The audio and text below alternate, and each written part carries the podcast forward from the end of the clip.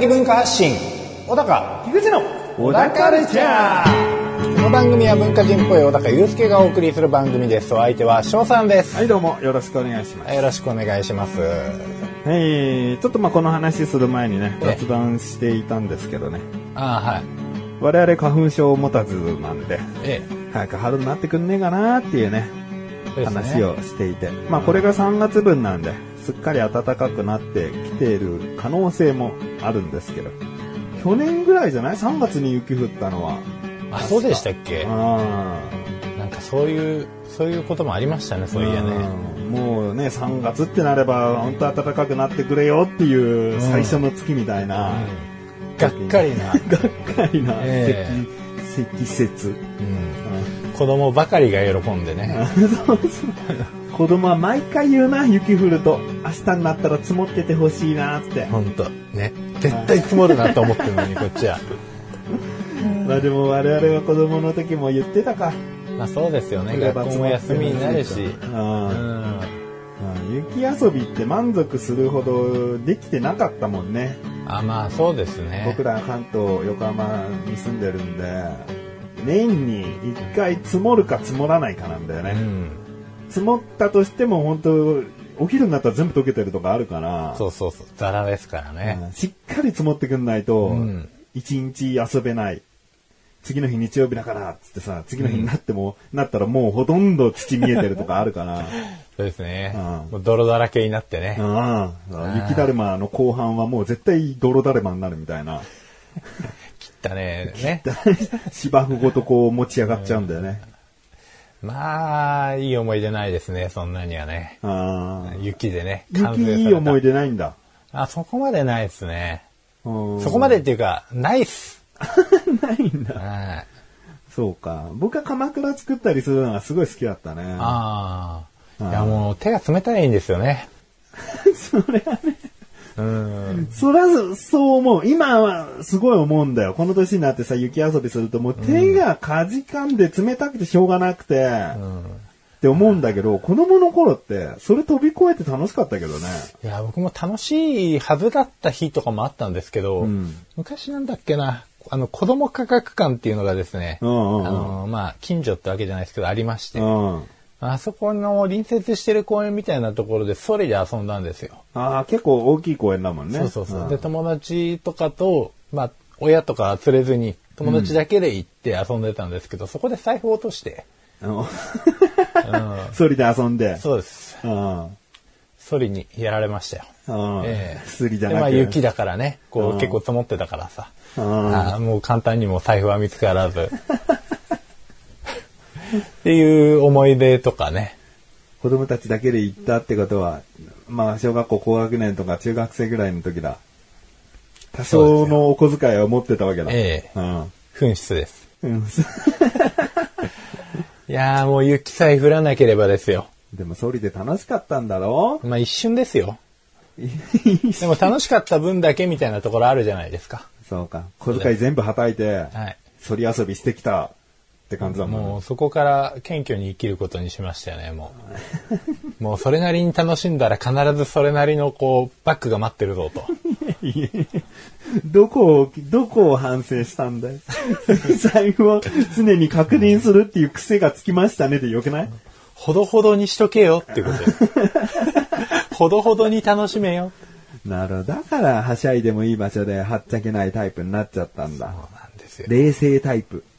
そう、冷静と情熱の、ええ間じゃねえよ。間は普通じゃねえよ。ですねもうね、ああれですよ、物事をなるべく俯瞰で見ようっていうね。ええそうだね。そうなんですよ。失敗しますから、だって。怖いな。人生はそういう一つの経験ではい、決めつけかねないからな。そうなんですよ。その価値観は間違ってても合っててもしょうがないことだからね。はい。僕ちょっと似たことがあってさ、ええバスでさ、あのー、うーん、小学校高学年ぐらいだな、それも。バスに乗らなきゃって、一人で乗らなきゃって時に、ちょうどこう、坂道から下りつつ、バスは後ろからやってくるのね、ほうほ。で、坂道降り切ったところでバス停だから、はい。こう、バスが来たらさ、バスのが圧倒的に追い抜いていっちゃうから、もうハラハラしながらこう、行ってるわけよ、バス停に。で、もう、もう来たら、今来たら間に合わないなとか、そんな感じでビキビキしてたら、バスが来ちゃったのよ、後ろから。で、一応もうダッシュするんだけど、ギリギリバス停に一回止まりつつももう進んじゃったのね。うん。で、大体そうだな、10メートルないぐらいうん。行ったところで、奥の信号が赤だからバスは止まってたの。はいはい。で、バス見たらすげえ、まあ、パンパンじゃないけど、やや混み気味なバスで。はいはいはい。でも、ね、10メートルは超えてないし、うん。僕、子供だし、うん。トントンって、はい。開けてくれませんかって、うん。こう入り口の方のドアうん。で、運転手さんが見える場所なんだけど、そこでトントンってやったの。勇気を振り絞って。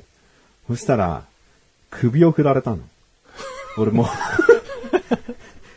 バスからはすごい人が見てるし、え乗せてもらえなかった惨め感と恥ずかしさで、え。うん。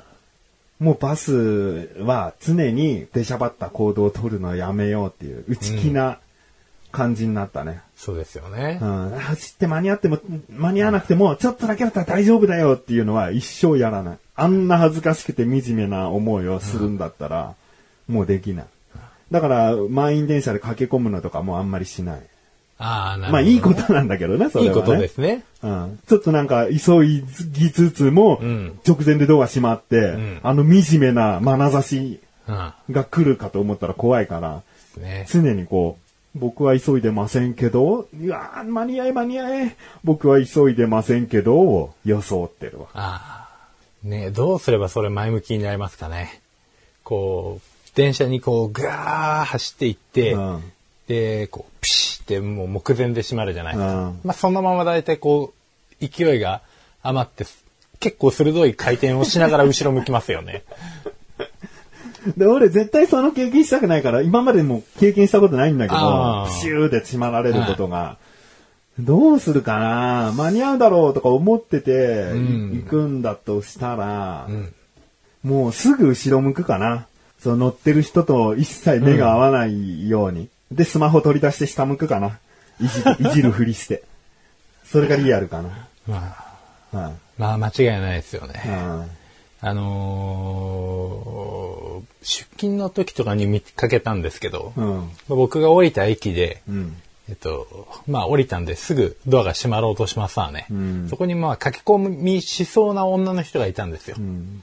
でも結局間に合わなくて、バーン閉まっちゃったんですね。うん。その後、なんかわかんないんですけど、その女性の方結構綺麗な方なんですけど、ん多分駅員さんの方を見てると思うんですよね。横をこう、車両のこう、そうそうそう。う。運転手さん、うんうんうん。運転手さんか。運転手さんの方を見て、ん開けてみたいな顔してるんですよ。あで、その人結構、あの、言いましたけど、可愛いんですね。ええだからもう、あれだなと。色仕掛け色仕掛けだと。色仕掛けで開けさせようとしてる。あーでも絶対見てるからね。運転手の人か、運転手の隣にいる人は、そう。ドア閉まって人が近寄ってないかを見て出発するだろうからら。もうその人にちょっとでもエロ心があればう、ん。可愛いっつって、プシッつって、プシュって開いてたはずなんですよ。まあそれはもう出ちゃったんですけど、ああ、すげえ真面目な人だったなっおつって。全然効果なかったんだ。効果なかったです。だからその女の人も電車が動き出した瞬間、プイッてなって、そのまま普通に歩いていきましたからまあ過去にそれで成功した事例があったのかもしれないですね。それで成功してさ、シーって開いてさええ、乗り込んだ時さ、はい。どんだけ、ど、どれほどの目線が集まると思ってんだろうね。その恥ずかしさとかないのかね。いや、もうないですよ。女優ですよ、もじゃあ、ですよ。う。スポットライト当たったぐらいの認識だと思いますよ。ああ、やだやだ。いやそれでだってほんと5秒、いや、下手したら10秒ぐらいはロスしてるはずよ。そうなんですよ。ある意味人身事故ですうよ。ん。え何してくれてんだえ。何してくれてんだよ。私は電車止められるぐらいのね、美貌なのよと。うん。やかましいわと。どうせ家帰ったら鼻くそほじってんだろっつって。えああなるほどね。まあ、じゃあ、お互い、そういう内気になるエピソードが過去にあったということでね。えそうですね。うんなので、まあ、そんなはしゃいだりしない二人ですが、この二人でお送りしていこうね。それでは、最後までお聞きください。はい。はい。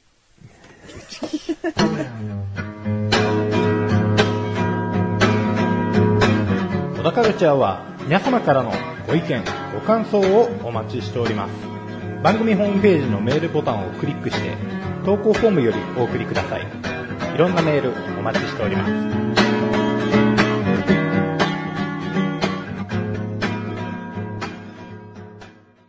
小高さん待ってました。お、早い。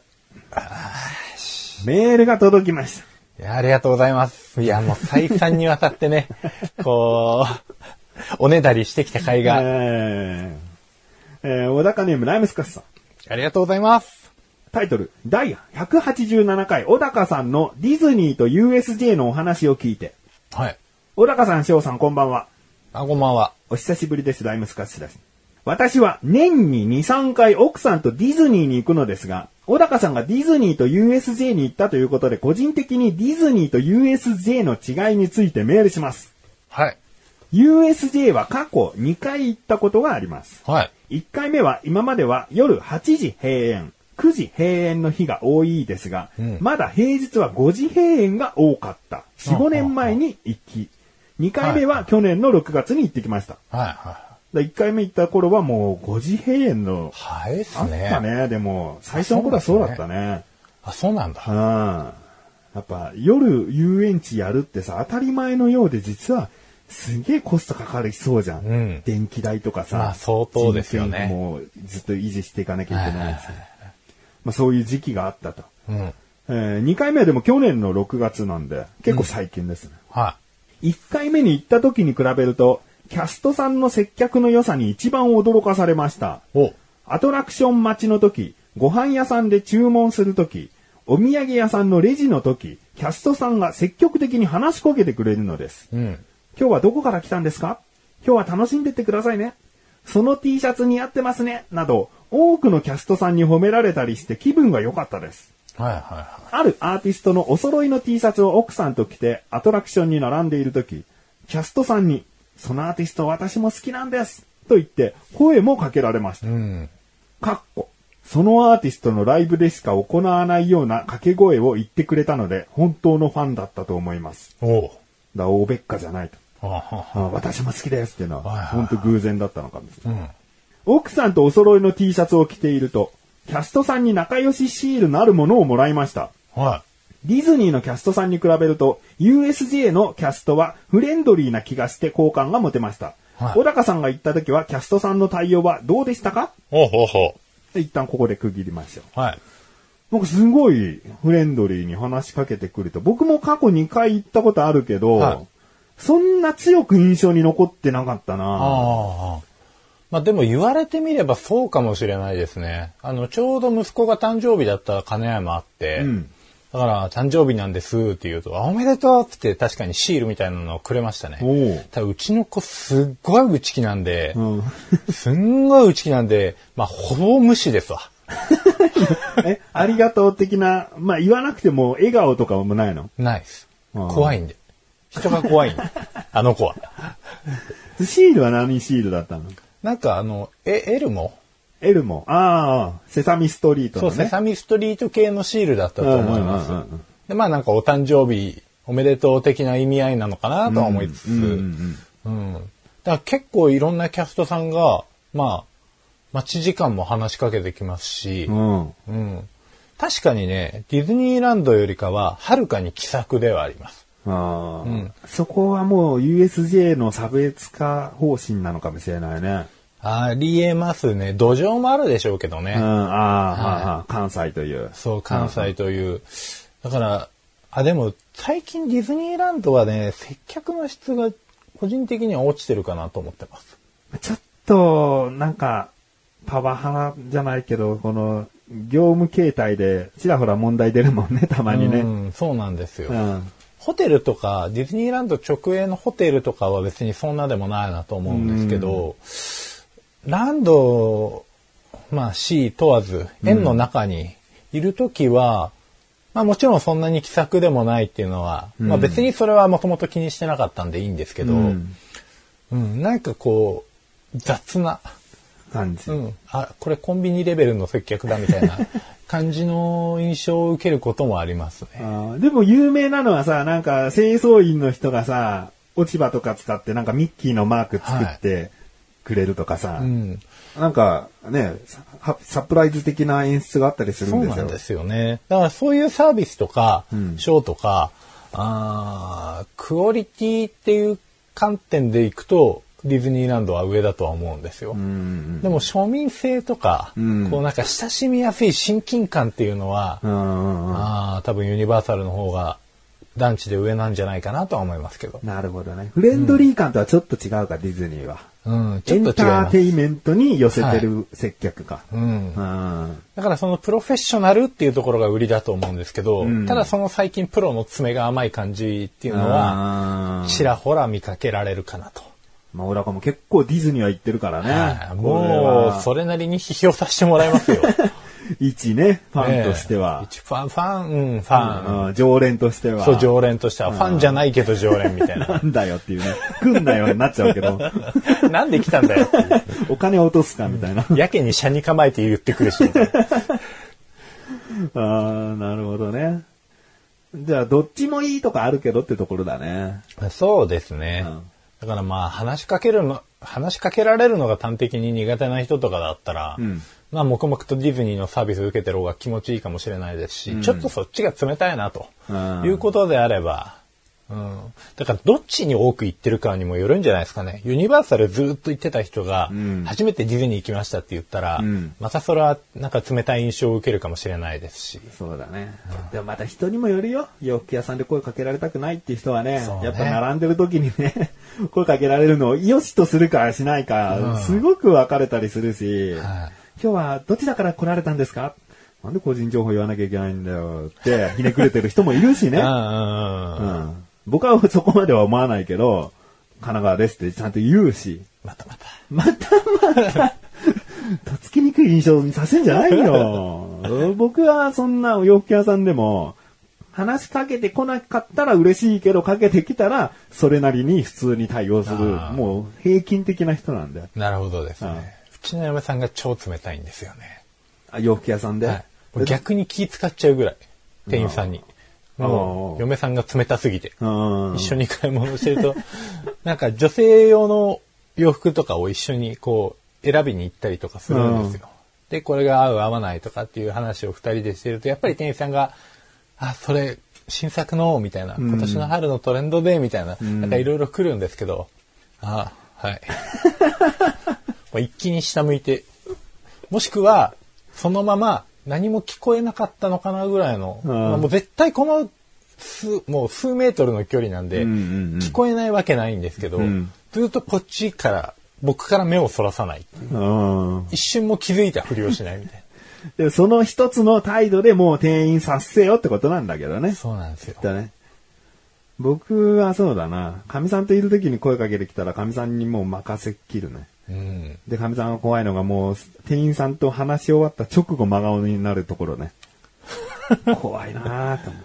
ああ、さ接客業やってるからかもしれないですね。あうん、でもだからこそ逆に店員さんの気持ちもわかりますけどね。あーまあ、接客が好きでやってるわけじゃないですか。うんで、接客してっつって、どうもこんにちはっつって言ったら、まあ、はあ、ええ、つってバーって切られて。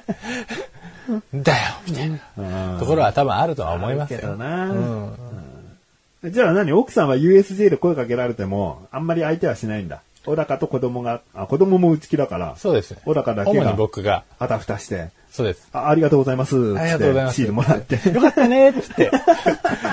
あ、喜んでます大丈夫ですみたいな。もう、さあ、一人旅もしたくなるよね。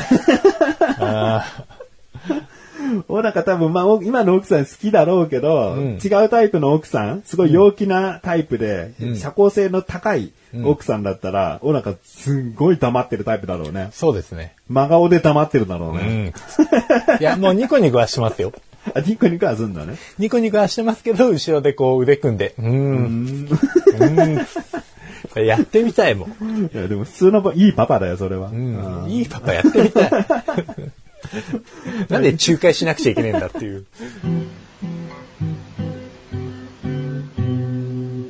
小田カルチャーは皆様からのご意見、ご感想をお待ちしております。番組ホームページのメールボタンをクリックして、投稿フォームよりお送りください。いろんなメールお待ちしております。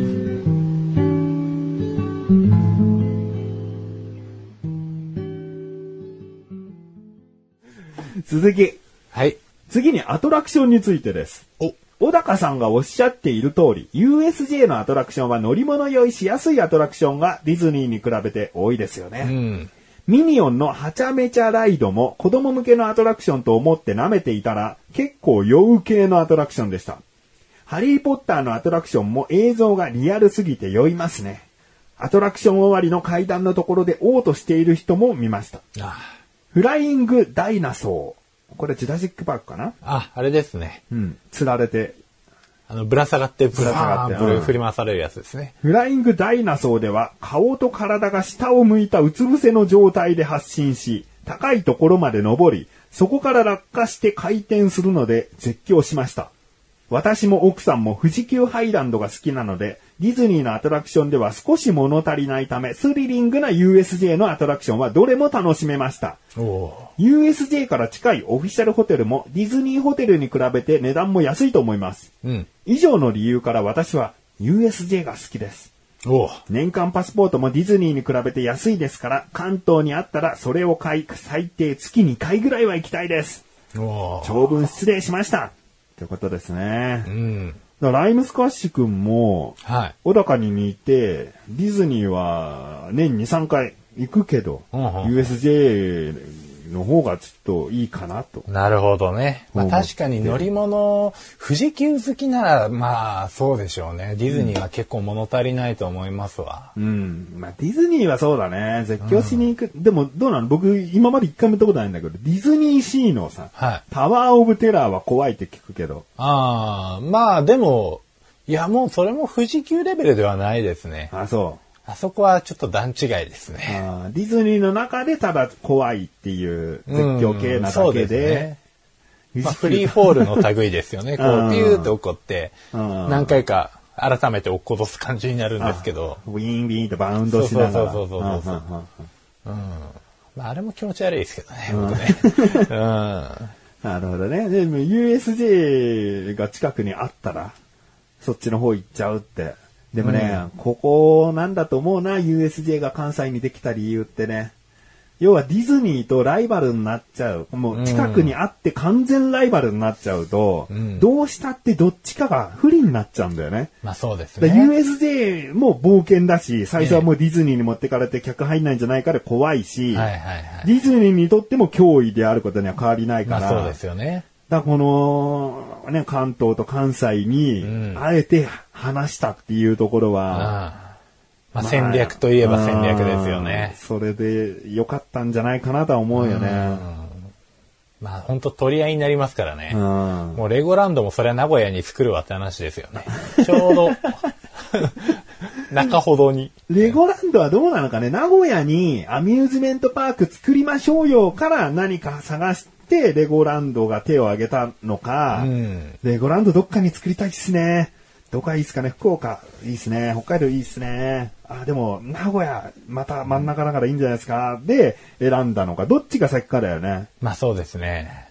うん。でもレゴランドちょっと、ね、今苦戦してるから。うん、パンチで言えばね、やっぱちょっとね、うんバックボーンが弱いですよね。ううん富士急なんて、あれもし、都内とか、すっごい、もう土地をね、こう買って都内とか、まあ関西でもいいし、うん。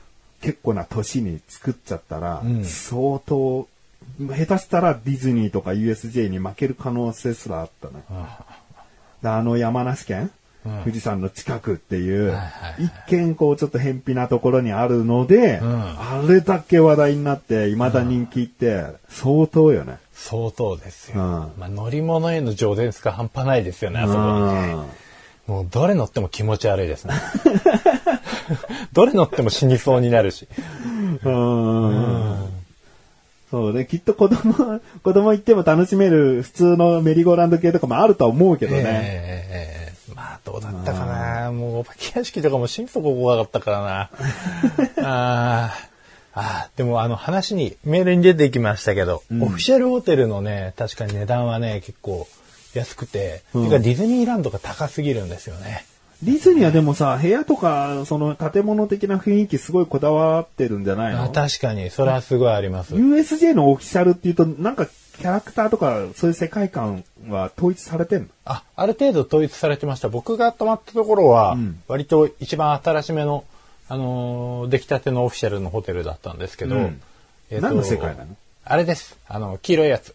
黄色いやつ、ミニオン。あ、ミニオン、ミニオン。そうそうそう。行ったことあるよね。あるあるあるあるうんさっきもミニオン出てきたと思うけどね。そうそうそう。ミニオンがね、もういっぱいいるんですよ。至るところに。なるほど。ミニオン尽くしなんだ。期間限定なのかな？ホテル、ずーっとミニオンなもうの結構金かかったモニュメントがあったりしたんで、うん多分あれはミニオン。ずーっと。うん。じゃあミニオンも頑張っていかなきゃダメだよね。そうですよデ。ィズニーって結構もう永久的に存在できるけどさ、USJ で怖いのは本当に飽きられちゃう、まあ、作品あるわけじゃん。まあまあまあまあまあ、確かに一時的なね、うん感じもね。うん。まあ土台がそこはね、やっぱりディズニーの方がね、ね強いですよね。いや、今はミニオンなんか変えるつもりないってホテルしっかりドーンと構えてるかもしれないけど、場合によっちゃね、なんか別のキャラクターになる可能性はあるかもしれないね。ねえまあホテルだけじゃないですよね。まあ、ハリーポッターとかだっていつかは忘れられちゃうかもしれないですからね。ね魔法のように。さあ、魔法のように。魔法のようにっていうならまた再建する魔法にしてくれよ。消すばっかりが、ま、その魔法じゃないから。うんさあって消されて。まあ、どんどんね、ユニバーサル・スタジオが新しい作品を生み出していくんで、う。うんん。まあ、そこに期待しつつ、そうだね。だからある意味こう、飽きさせないネタには困らないかもしれないけどね。まあね、映画は作り続けていくわけですからね。うまあ、どれほどヒットするかっていうね、うんその影響力とかね。そうだね。まあ、ディズニーはだって新しく作ろうとしてるのが、あの、美女と野獣の新しい城を作るっていう、ディズニー？はい。それは、な、ランドに？何度だっけな？確か。あの、もともと駐車場だったところ、今めっちゃ工事してるんですよ。あ、一時なんかさ、ディズニーなんとかって新しいのになるんじゃねえかって噂だったところだね。うんあれは結局、あの、増設なんですけど、うんうんうん。でもその城、美女と野獣の城を作るっていう、うんうんうん。そんな古い作品を持ち出せるほどやっぱりキャラのだねね。立ち方というか、愛着が皆様の、うん。うん、凄まじいんでしょうね、ファンが。エリザの城とかだってさ、いくらでもちょっと作ってみたいとか見てみたいって思えるもんね。それはでもだって今のタイミングで美女と野獣が来たからもう、アナと雪の女王なんて もうちょっと先まで引き伸ばしでもまだ余力あるわみたいな、本当だよね。ありのままのですよ。もう本当に何がやって。あとピクサーがつまた強いからね。ああ、強いですデね。ィズニーはピクサーも使えちゃうから。はい。うん、トイストーリーだってまた映画やるでしょ？やりますね、うん今度ね、4がね。もう、ダメだ。勝てね いや、でもまだアトラクションとかキャストさんの力で、ええこういうライムスカッシュ君みたいに、やや USJ 優勢になってる人もいるから。まあまあまあ、そうですよね。うんこれはやっぱりお互い切磋琢磨で、より良いアトラクション、テーマパークになってほしいなとは思いますね。わかりました。頑張ります。何さ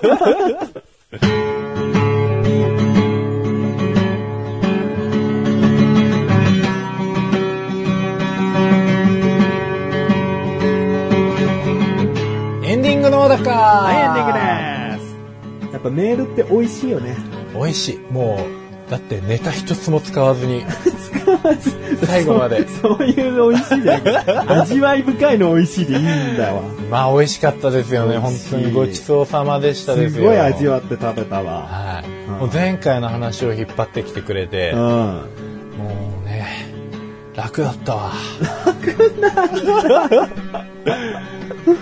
うん 何よりありがたいですけどね。うん何よりありがたいですけど、本当にもう、あのー話すネタにも困らず、んしかもこう、ね、ちゃんと言ってきたことも調べてくれて、いい話もしてくれてね。でもこう言うとさ、誤解する人もいるけど、何じゃあネタとか考えるぐらいだったらさ、喋んなきゃいいじゃんって思われちゃうけど、でも小高しっかりね、考えてますから、ネタ。そうなんですよ。そうはい、そうは言っても、今日メールないよって言っても、ちゃんと2つ3つネタはちゃんとあるんです。逆に、あ、ネタ喋れないのかっていう、こう用意してたけど、肩透かしされる思いを消して、今小高は楽できますもんねって。こう、ネタ使わずに済みますもんねって。あえてヒール買ってます、小高は。ナイスフォロナイスフォローいらねえよ。その言葉で全部打ち消されるわ。ー。いや、もうヒールはね、うんいただきますよ。あ甘んじていただきますよ。そういうところもあるんねで、すよっていうね。もう本当でもメール欲しい。うんメールは本当ありがたいね。あありがたいです。もう送っていただけるだけで感無量です。一文字だけでもいいです。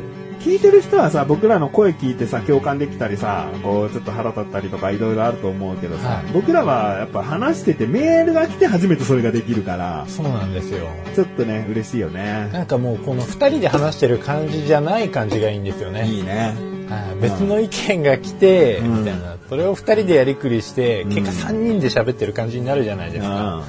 メールが5通来たらもう、はい7人で喋ってる。そう、もう7人。じゃあ100通来たら100、100人で。紹介しきれんねえよええ ね、大変だ。うんなので、まあ、ライムスカッシュさんもね、今後また何か思うところあったりしたらね、メールいただけたらなとも思いますけどもね。もうぜひよろしくお願いします。うん今聞いてらっしゃるメールなんかね、めんどくさいし、送ったことないしっていう人もさ、まあ、ライムスカッシュは長文でしたけどもね、ええ短文でもね、短歌でもいいぐらいだよね。あ、もう短歌でもいいですね。五七五でもいいです。そうね、俳句、俳句？川柳でもいいぐらいだよね。川柳でもいいぐらいです、うんまずそこからいじれますしね。うん 本当にやっちゃったよっていう。もう出だし小高さんって無駄な語で使わないでほしいけどね。それは手抜き感がすごいですね。その後、小田カルチャーのとかの、もう、もう無駄な 2, 2分使わないでほしいよね。え ちなみに最後の5は、小高さんだね。ざ雑や。うん。まあ、それでも送ってきてもらえたら嬉しいは嬉しいですけどね。小田カルチャーの？小田さん。本当の小高さん。どこだ？ろどこにいるんだろう。う。そこから歌詞になってって。これで曲を作ってくださいぐらいのね。えもうそれはね、あの、大変なんで。ーねまあ、ちょっと遠慮しておきます。